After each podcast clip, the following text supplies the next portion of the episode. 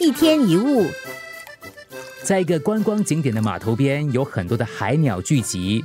它们原本飞翔在蓝天白云，现在它们是游客的宠儿。游客们在口袋里装满了干果、爆米花，或者在码头上的小店买一包鸟食来喂食它们。当游客喂食的时候，海鸟不再安详，彼此争食。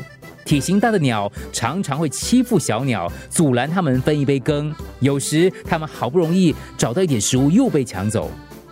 其实，整个海洋是无边无际的，可以海阔天空的翱翔。但是，这些海鸟却把自己限制在狭小的码头上，因为游客手中有食物。很多人都有这样的经验：有人守着工作不开心，有人守着一份得不到回应的爱，一段发烂的感情死不放手。有人紧抓着每况愈下的投资，有人陷在痛苦的情境当中。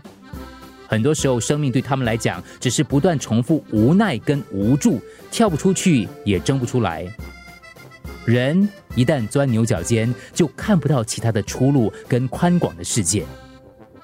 文学家小林秀雄说：“树上的一片叶子能够藏月，就把月亮藏起来。”因为如果你把叶片放在眼睛上，由于距离很近的关系，我们就不能确实的看清叶片的样貌。而一片遮掩的叶子也把月亮跟世界隔绝在我们之外。但是你把叶片移开，就能清楚看见叶子，同时移开眼前的叶子、河流、月亮，你都看得见。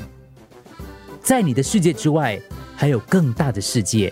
只有你愿意把心灵放开，才能感知到其他的世界。想想看，是真的有人把你绑起来，还是你把自己绑在这里？空转不如自转，只要你愿意放下紧抓不放的，整个天空就是你的。一天一物。